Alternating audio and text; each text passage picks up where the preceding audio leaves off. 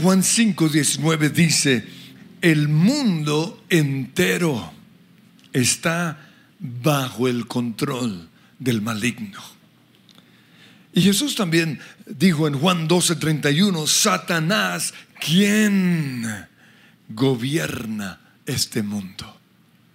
Pero la buena noticia es que a nosotros el maligno no nos puede tocar. ¿Por qué?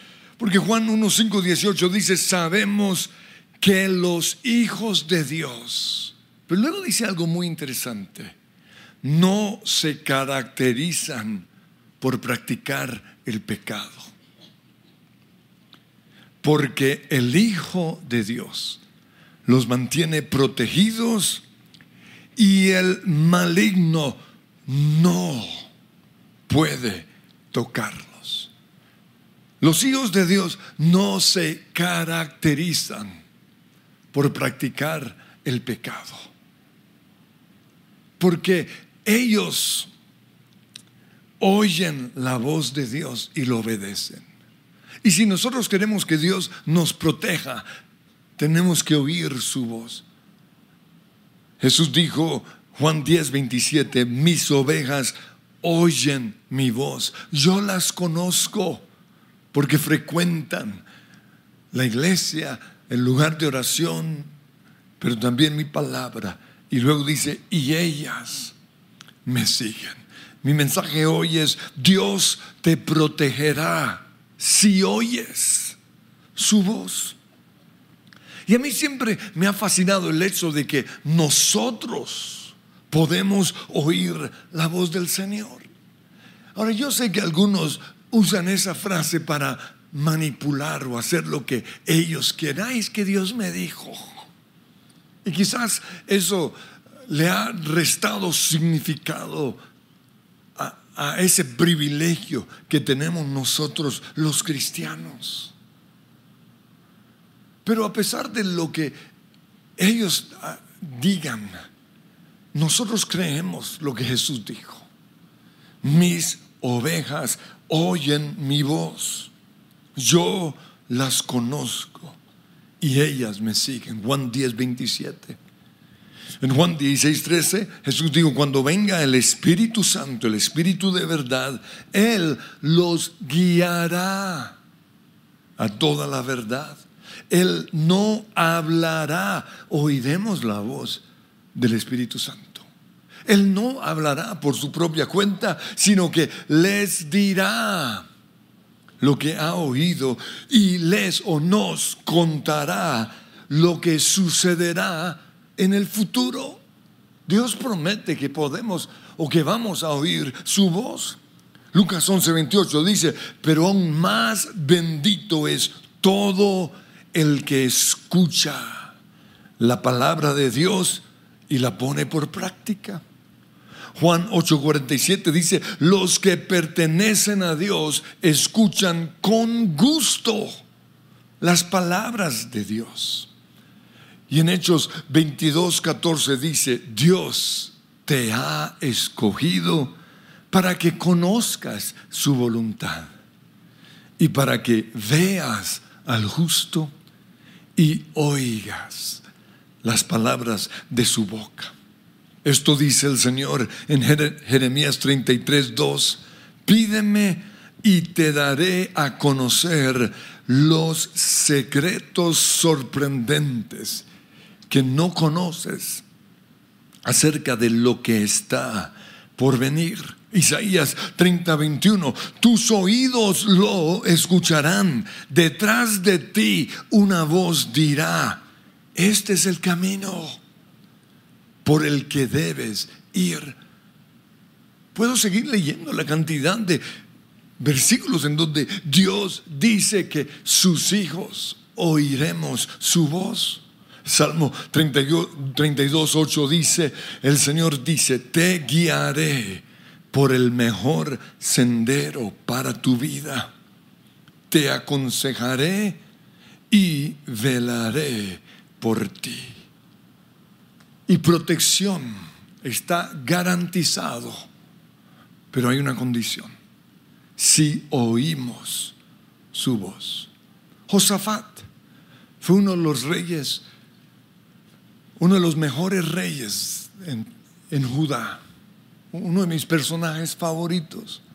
En 2 Crónicas 17:3 dice que el Señor estuvo con Josafat porque buscó al Dios de su padre y obedeció los mandamientos de Dios. Por eso el Señor afirmó el reino en sus manos.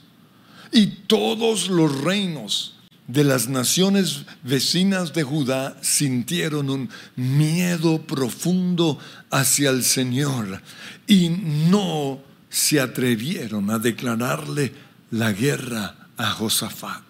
Pero unos años después, Segunda Crónicas 21 dice, los ejércitos de los moabitas y de los amonitas le declararon la guerra a Josafat. ¿Qué pasó entre capítulo 18 y capítulo 20? Pues la respuesta está en el capítulo 19. Dice, versículo 2, que Dios le dijo, ¿cómo te atreviste a ayudar a los malvados haciendo alianza con los enemigos del Señor? No oyó la voz de Dios cuando le dijo, no lo hagas, no vayas, no le escribas, no, no, no aceptes su invitación. Y por haber hecho eso, la ira del Señor ha caído sobre ti. ¿Ven la importancia que es oír la voz del Señor? Yo tengo que reconocer que ha habido momentos en mi vida en que no he oído la voz del Señor. Yo sabía que la segunda novia que yo tuve no era la voluntad de Dios para mí, pero me novié y esto lo digo porque aquí hay unos brutos que cometen los mismos errores. Y gracias a eso se atrasó el plan de Dios en mi vida, casi dos años. Dos años perdidos por no oír la voz de Dios. Me causé mucho dolor, yo mismo me lo causé y perdí dos años en una universidad. Y Dios tuvo que usar una profesora que ni conocía a Dios para hablarme. Me dijo, ¿qué haces tú en esta carrera? Nada que ver. Dios tuvo que hablarme. En otra ocasión, no oí la voz de Dios con respecto a una amistad. Y Dios tuvo que usar a mi mamá para hablarme. Con mi esposa compramos un apartamento porque nuestros iguales estaban comprando y no nos podíamos quedar atrás. Pero no tomamos ni un segundo para orar, consultar a Dios. Y eso me llenó de ansiedad. Pero reconocí mi error. Me arrepentí justo a tiempo unos meses antes de que colapsara el UPAC, para los mayores de 40 entenderán qué es eso. Y aprendí a oír a partir de ese momento la voz de Dios y no ceder a la presión de los amigos, de los iguales. No importa que estén comprando carro, no importa que estén yéndose de vacaciones, tú tienes que oír la voz del Señor. Recuerdo que un día el Señor me dijo que no contestara el celular. Ahí lo estaba mirando y me dijo, no lo hagas. Pero contesté. Y fueron meses y meses de pelea con mi esposa por haber contestado. Ahora, gracias a esa experiencia, ahora siempre que levanto el celular, cuando alguien me llama, espero que me dice Dios. Y me evito esas compras ridículas que en las cuales muchos caen. Un día recuerdo que el Señor me dijo que no comiera algo y me lo comí. Una semana enfermo por no oír su voz. Y lo que Dios más me dice una y otra vez es, no digas nada. A tal punto que ahora, cuando me lo dice, a veces yo mismo lo repito, no digas nada. Porque se crean los momentos para querer decir, querer hablar, pero Dios me dice, no digas nada. Yo hubiera evitado muchas discusiones con mi esposa si yo me hubiera callado. O si yo hubiera oído a Dios cuando Él me dijo, cállate. Las discusiones son luchas por el poder, son luchas por tener la razón. Y cuando una persona cree que tiene la razón, de nada sirve hablarle. Entonces, por eso el Señor dice, no digas nada. Y esto es muy común en las clases de Berea. Siempre hay uno o dos que creen que saben más que el profesor. Y en esos momentos, a los profesores que están aquí, quiero decirles, no digan nada. Mientras el que siempre habla está hablando, dígale, Señor, dame la serenidad para aguantar o lo que diga esa, esa frase, para callar. Y luego decirle, muchas gracias por su intervención. Yo reconozco que por no oír la voz de Dios, he preparado mensajes en mi carne y han sido muy buenos, pero fueron mensajes inspirados por mi carne, por mi dolor, por mi odio, mi resentimiento, el querer tener la razón los he preparado con amargura, con un espíritu de venganza. Y lo, lo, lindo de Dios es que me lo deja terminar el viernes. Y luego me dice, pero no lo vas a predicar. Pero me hubieras dicho el martes, no, yo te lo dije. No seas como el burro que anda detrás.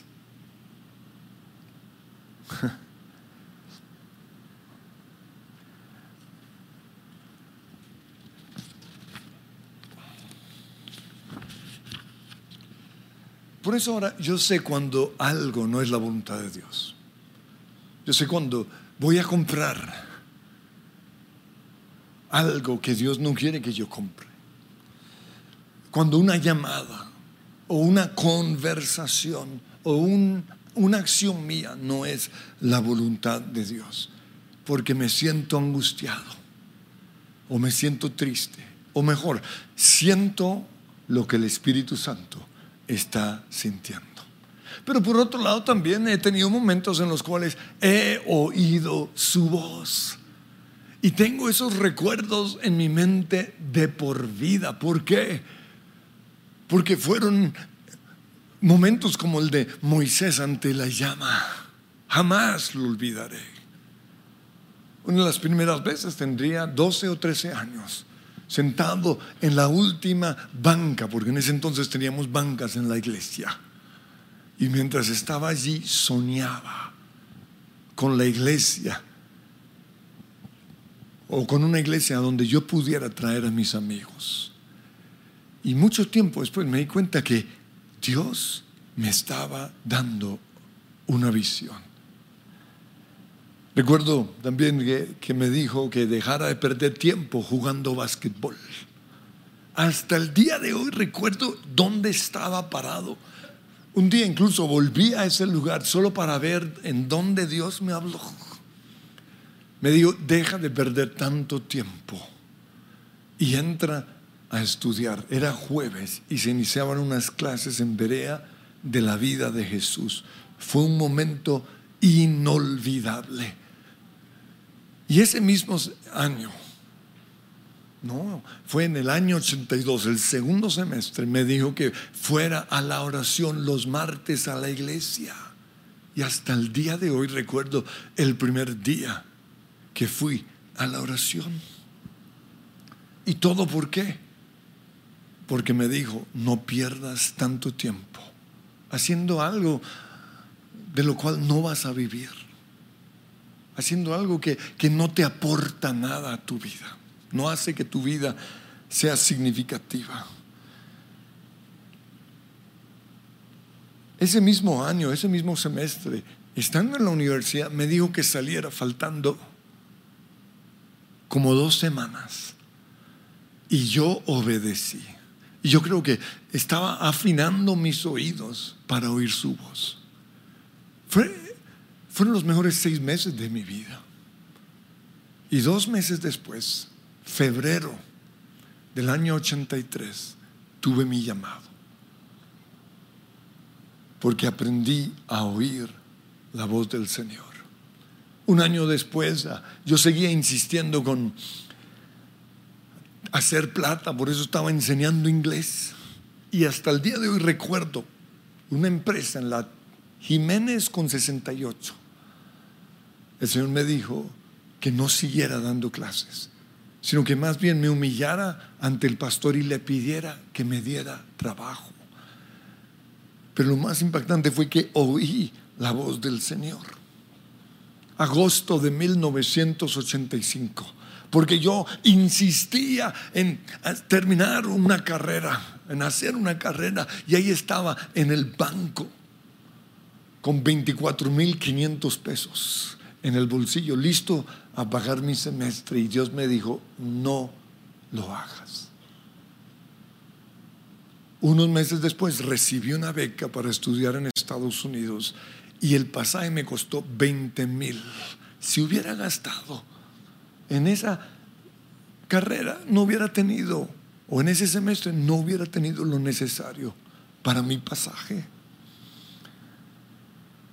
Recuerdo cuando estuve con una niña que hubiera podido ser mi esposa, porque cumplía con todos los requisitos, pero no todos los que cumplen con los requisitos son el plan de Dios para nosotros. Estábamos sentados en el restaurante y Dios me dijo, su palabra favorita, no digas nada. Yo creo que la pobre se fue a su casa a hablar con sus amigas y ¿qué te dijo? Nada. ¿Por qué? Porque Dios me dijo. Y cuando vi a mi esposa por primera vez, que estaba vestida como ella está vestida,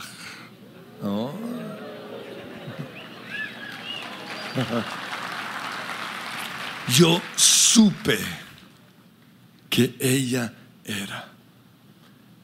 El día que vi la primera casa de esta iglesia, lo supe de manera inmediata. Mis ovejas, dice el Señor, oyen mi voz.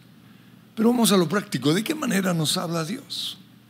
Puede ser de manera audible, como pasó cuando Jesús se bautizó. La Biblia dice que una voz desde el cielo habló y dijo, tú eres mi hijo amado, estoy muy complacido contigo. Pero también puede ser un pensamiento o una idea que Dios pone en nuestra mente o un sueño que Él pone en nuestro corazón. Puede ser un sentir. Por eso decimos, tuve paz o se me fue la paz. La Biblia dice, Colosenses 3:15, que la paz que viene de Cristo gobierne en sus corazones. Si aprendemos a oír esa paz, no gastaremos tanta plata en gastos innecesarios pero nos hacemos los sordos sin darnos cuenta que ahí se nos está yendo la vida, se está yendo los meses, se está yendo nuestro dinero. La voz de Dios puede también ser simplemente un impulso a hacer algo, un afán, una urgencia, una insatisfacción santa. Pero puede también ser una palabra profética que alguien nos da o que nosotros mismos damos una revelación de, una situación. Puede ser un consejo que alguien nos da en una conversación. Mientras está hablando, nosotros sabemos, Dios está hablando. Puede ser una prédica. Y a veces para los que no vienen a la iglesia, no leen la Biblia, le toca usar TikTok o algo así. Y a veces Dios usa cosas así. Ahora, no es motivo de orgullo, me habló a través de TikTok. Hay que decir, por no leer la Biblia le tocó hablar por TikTok. La voz de Dios, unos consejos prácticos. La voz de Dios jamás va a contradecir la palabra escrita, lo que Dios dice en su palabra. Por eso tenemos que leer la Biblia todos los días. Porque si lo hacemos, eso va a afinar nuestro oído para cuando Él nos hable, podamos distinguir entre la voz de Dios y la voz de Satanás que se viste como ángel de luz para engañarnos. Pero además de eso, leer la Biblia todos los días va a poner palabra en nuestro corazón que el Espíritu Santo va a usar cuando lo necesitamos. Porque Jesús dijo, el Espíritu Santo les enseñará y les recordará cada cosa que les he dicho. Pero ¿cómo les va a hablar Dios si no están leyendo la Biblia? ¿Cómo les va a recordar si no hay nada que recordar? Logos es una palabra general para todo el mundo. Rema, otra palabra en el griego, es una palabra específica de parte de Dios para una persona, un momento y una situación. Cuando leemos la Biblia estamos leyendo el logos de Dios, pero aquí está lo impresionante. Mientras estamos leyendo, de repente Dios resalta algo. Es un mensaje rema para nosotros. Pero una vez más, es muy difícil que Él nos dé palabra rema si no estamos leyendo el logos de Dios? Si yo quiero que Dios me hable, tengo que callar la voz del diablo. Pero también tengo que callar la voz de mi razonamiento, la voz de mis argumentos, la voz de mis rabias, de mis enojos, de mis amarguras, de mis ideas preconcebidas o de lo que Dios, yo quiero que Dios me diga. Porque muchos lo que oyen no es a Dios, sino lo que ellos quieren que Él les diga. Y dicen, Dios me habló. Hay que callar esas voces. Si quiero que Dios me hable, tengo que tener dentro de mi tiempo de oración todos los días unos minutos en donde le voy a hacer preguntas. ¿Qué quieres que haga? Si quieres que vaya a este viaje, ¿quieres que haga esta compra?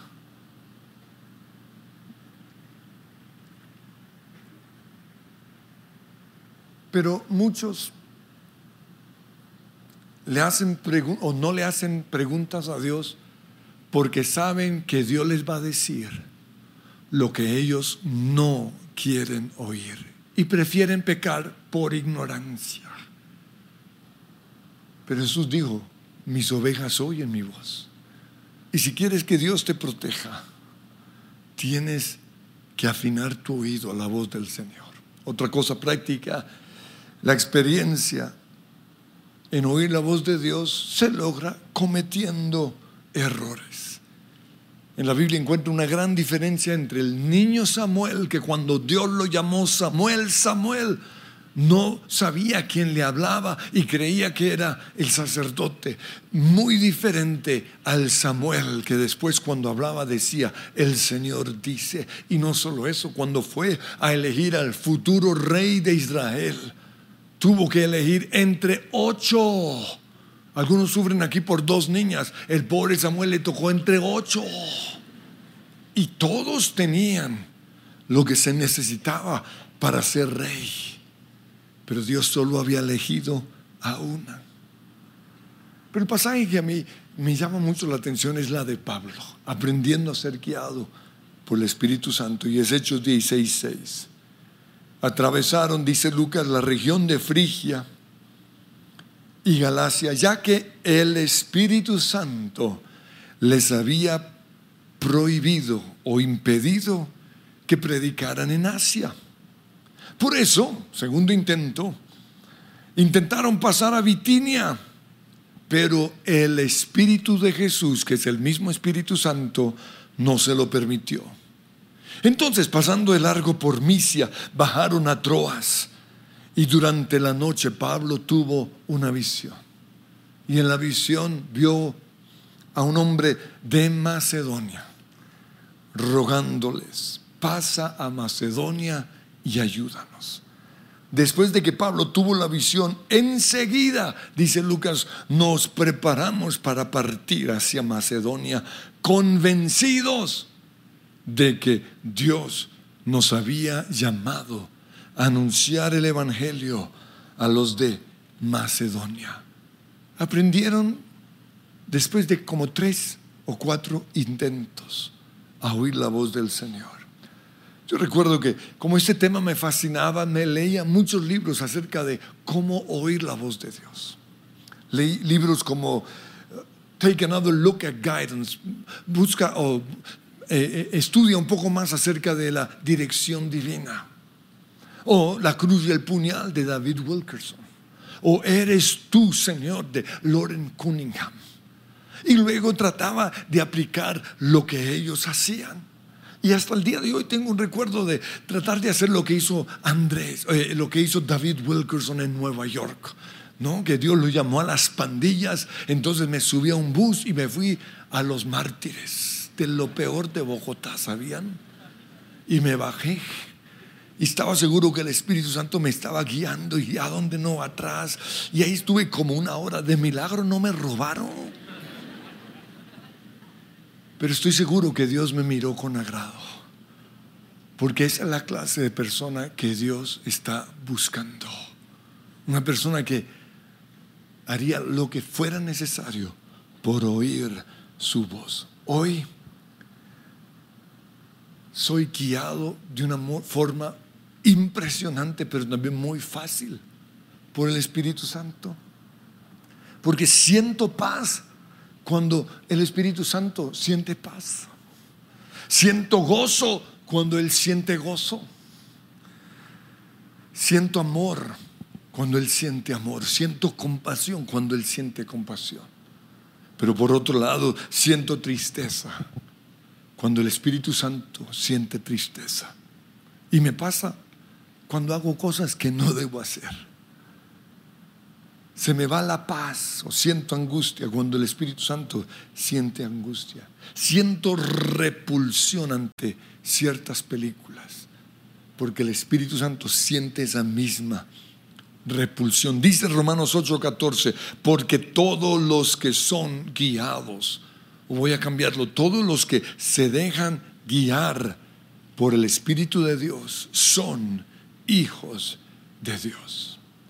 Ahora, si Dios no te está hablando, es porque quizás la última vez que Él te habló, no lo obedeciste. Y si ese es el caso, tendrás que devolverte en tu camino al momento en el cual te desviaste. Y para algunos puede ser dos años. Para otros podrá ser cambiar de carrera. ¿Cuándo fue la última vez que Dios te habló? Regresa a ese momento, pídele perdón y enderece tu camino. Pero también el pecado nos impide oír la voz de Dios. Y en 1 Samuel 3.1 dice, en esos tiempos no era común oír palabra del Señor, ni eran frecuentes las visiones. Y cuando yo veo pasajes así, siempre me hago la pregunta, ¿pero por qué? Y la razón es esta, porque los hijos del el sacerdote Los hijos de Elí, en primer lugar, dice 1 Samuel 2.12, eran unos perversos, impíos, que no tomaban en cuenta al Señor. En otra traducción dice que no tenían conocimiento acerca de Dios. En segundo lugar, 1 Samuel 2.17 dice que trataban las ofrendas del Señor con desprecio. Unos versículos antes dice que tomaban para ellos lo mejor de las ofrendas.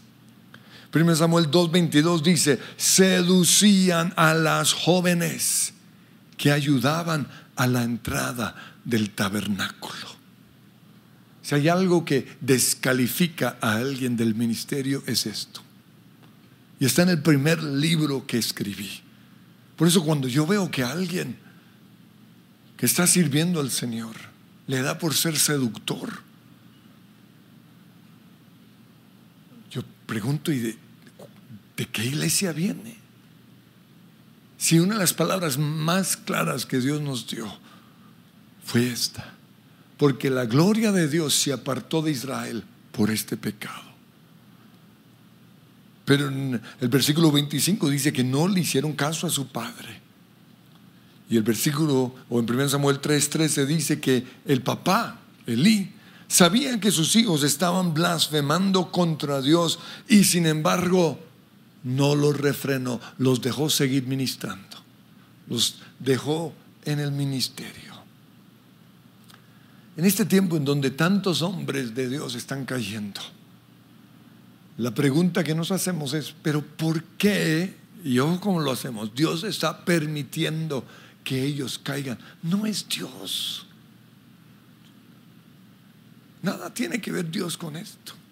¿O por qué Dios está dejando que el pecado salga a la luz? No es Dios. Él claramente dijo que los hijos de Dios se caracterizan porque no pecan. El problema de estos grandes hombres de Dios es que no oyeron la voz de Dios cuando Él les dijo, no lo hagas. Y eso es lo que Dios le está diciendo hoy a muchos, no lo hagas. A uno le dijo, no tomes alcohol, no te embriagues con vino. En casi todas las últimas caídas de estos hombres de Dios, el factor en común ha sido el alcohol. Estuvieron bajo la influencia del alcohol, porque cuando eso pasa, una persona pierde el control. Y si tiene ataduras sexuales, o sea, si no ha sido discipulado, esas ataduras sexuales se van a manifestar. Si tiene demonios, esos demonios van a tomar el control de esa persona. Algunos bajo el efecto del alcohol son extrovertidos. Y ahí uno los ve, y uno dice, ¿y este? Y empiezan a saludar y a manosear a todos o todas. Otros son violentos. Por eso Dios dice, no lo hagas. Yo les puedo asegurar que a estos hombres Dios les dijo una y otra vez, no toques el alcohol. Y se lo ha dicho a muchos de ustedes, no lo hagas.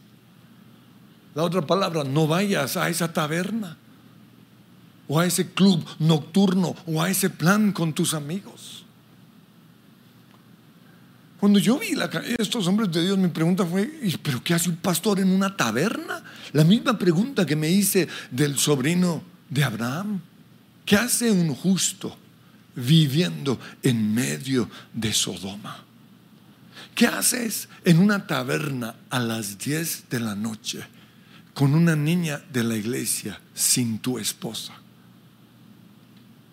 No oyeron la voz del Señor. Estos lugares son lugares plagados por demonios.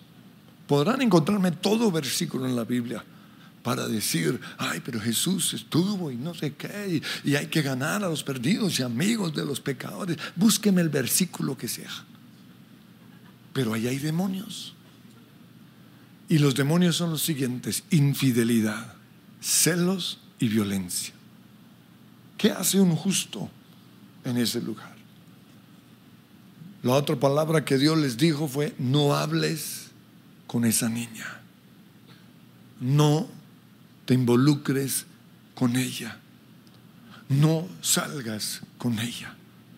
Aléjate de ella.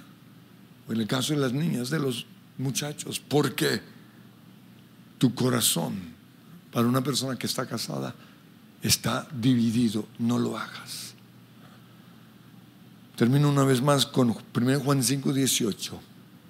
Sabemos que los hijos de Dios no se caracterizan por practicar el pecado, porque el Hijo de Dios los mantiene protegidos y el maligno no puede tocarlos. Quiero que nos pongamos en pie. Y Señor, hoy te damos gracias, porque somos tus ovejas. Y tú has dicho que tus ovejas oyen tu voz. Y quiero oír tu voz. Y tienen ahí unos minutos para hacerle preguntas. ¿Qué necesitas? O pregúntale, Señor, ¿por qué no te oigo? ¿Cuál fue la última instrucción clara que tú me diste? Porque estoy viviendo este desierto. ¿Por qué me está pasando todo esto? En qué momento, en qué punto de mi vida me desvié, salí del camino. Y quizás no es un gran pecado, pero no estás oyendo la voz de Dios. Cuando Él te ha dicho, no lo hagas, no digas nada. Y quiero que piensen en las frases que Dios les ha dicho. Porque vimos un versículo en donde dice que Dios está detrás de ti diciéndolo. Señor, quiero oír tu voz. Quiero oírte, Señor. Quiero estar donde tú estás, Señor.